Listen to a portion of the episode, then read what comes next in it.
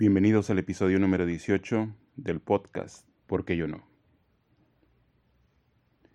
El futuro es aterrador por darle un nombre. En el corto, mediano y largo plazo se vislumbran situaciones nada alentadoras.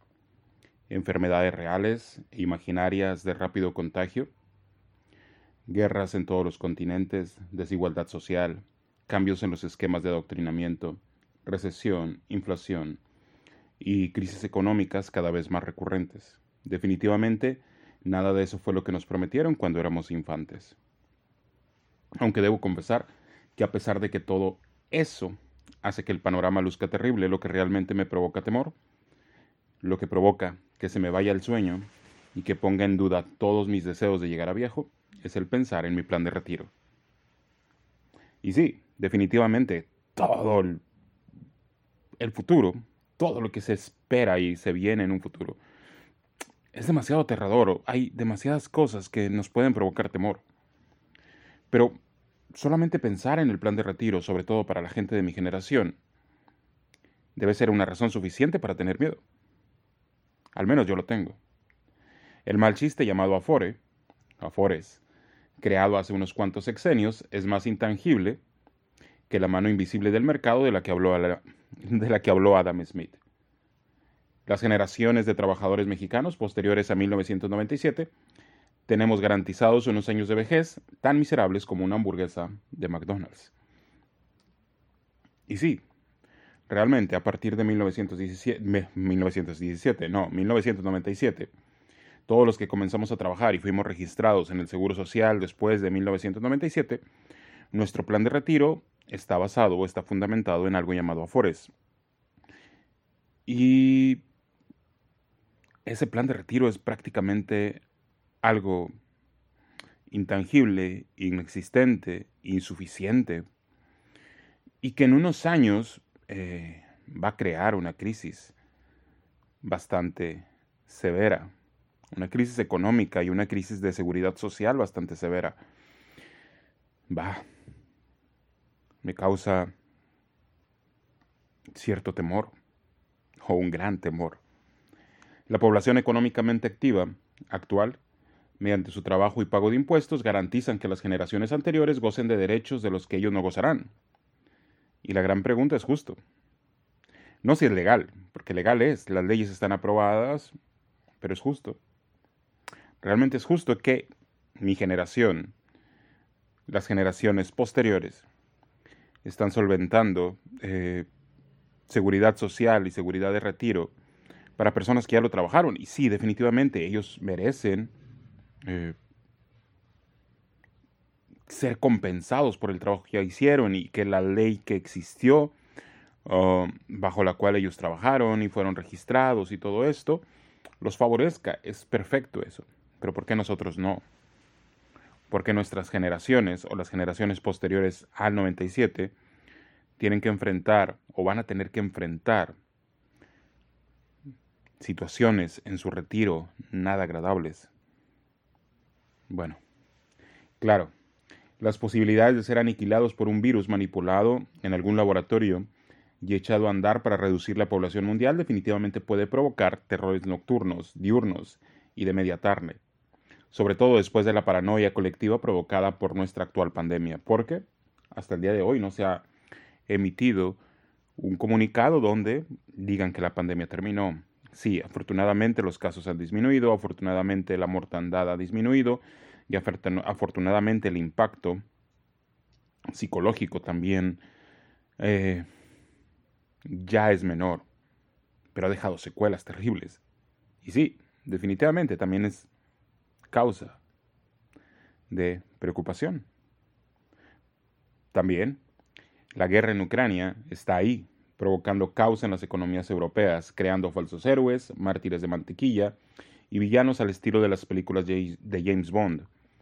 Porque prácticamente estamos acostumbrados a esta construcción de héroes y villanos, cuando en realidad podríamos ver a todos como héroes o a todos como villanos, pero estamos tan acostumbrados a ver todas estas situaciones en las guerras como estos son los buenos, estos son los malos, a estos hay que apoyar, a estos no hay que apoyar, estos son malos, estos son buenos y como si se tratara de una película de superhéroes, como si se tratara de una película de, como lo he dicho, de James Bond. Va. Es terrible la guerra en Ucrania y la amenaza de un holocausto nuclear inminente. La nueva Guerra Fría en su apogeo. Seguro, eso también es atemorizante. Y caray, les están cambiando el color de piel, la sexualidad, la personalidad y todo a seres imaginarios. Eso seguramente es una conspiración, claro. También es motivo suficiente para dormir con los arrojos puestos o no dormir. Va. Suena ridículo, y lo es. Pero ahí está. Y si hay una parte de la población que está totalmente alarmada, alertada, porque a seres o a personajes imaginarios les están cambiando su sexualidad, les están cambiando el color de piel, les están cambiando todo, patrones y todo esto. Bueno, creo que anteriormente era normal ver a conejos hablando. Y ahora, porque a la sirenita le cambiaron el color de piel, se considera innecesario y que es inclusión forzada y todo esto vas, ah, no sé, no sé cómo decirlo. Y tampoco sé si asegurar que es exagerado, quizás si hay una agenda ahí extraña, política, ideológica. Va, yo creo que lo único que, que causa impacto es que la ideología con la que nos adoctrinaron a nosotros es diferente a la ideología con la que están adoctrinando a las nuevas generaciones y eso nos crea este rechazo, repudio al final de cuentas nosotros también fuimos adoctrinados y también están adoctrinando a las nuevas generaciones, o al menos eso creemos o interpretamos. Aunque quizá, solamente quizá, las personas mayores son las que se tendrían que hacer cargo de la educación de sus hijos y no dejar que la televisión, que los medios las educaran. Pero va, es más fácil culpar a los medios masivos de comunicación. Creo yo.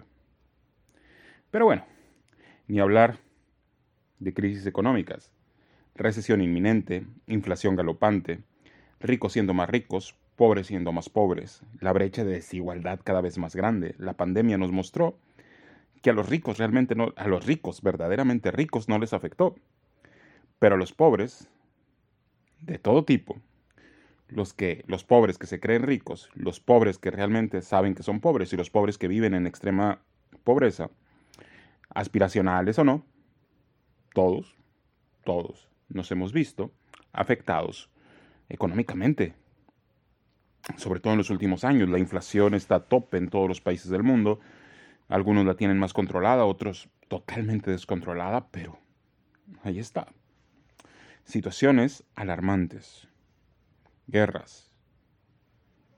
Peleas ideológicas. Pandemias. Enfermedades crisis económicas, desigualdad social. Cada vez este punto de la desigualdad, desigualdad social es cada vez más alarmante. Y cada vez las brechas y la polarización es mayor. Va, todas estas situaciones definitivamente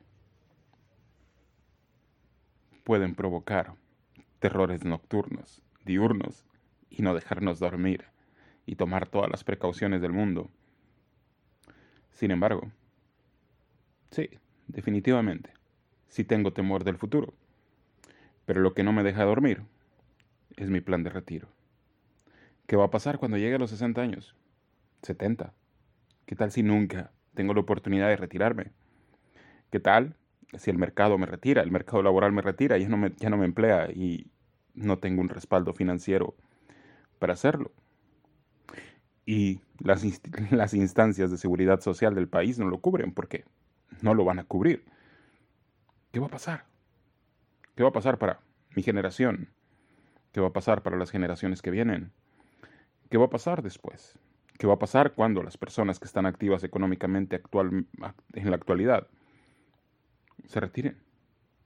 ¿Qué va a pasar cuando lleguen a esa edad, cuando lleguen a los 60, 70 años, ya no los empleen, pasen al desempleo y solamente tengan que vivir de lo ahorrado en sus afores? ¿Y qué? ¿Se den cuenta que ya no existe ese dinero y nunca existió probablemente. ¿Qué va a pasar? Esa parte de la educación financiera nos la deberían de dar a todos. No sé, desde secundaria probablemente. ¿Desde la primaria? Nada, desde la primaria no, no vale la pena alarmar a los pequeños desde pequeños. Probablemente tercero de secundaria o en la preparatoria. Sería un buen momento para educarnos en esa parte, para hacer previsiones sobre el futuro. Pero cualquier previsión tendría que ser individual y las instituciones encargadas de la seguridad social de la población, bien, gracias, ¿no? Al final de cuentas, eso no ha cambiado, ni cambiará. ¿Qué va a pasar? Sí, definitivamente. Nuevamente, recalco. El, futuro es aterrador. El futuro es incierto. Pero lo que me causa más temor es mi plan de retiro. Bueno, este es el episodio número 18 del podcast Porque yo no, o mejor dicho, esto fue el episodio número 18 del podcast Porque yo no. Gracias a todos los que han escuchado, gracias a los que escuchan y prestan atención a este servidor y a este podcast. Nos vemos, mejor dicho, me escuchan o nos escuchamos la próxima semana.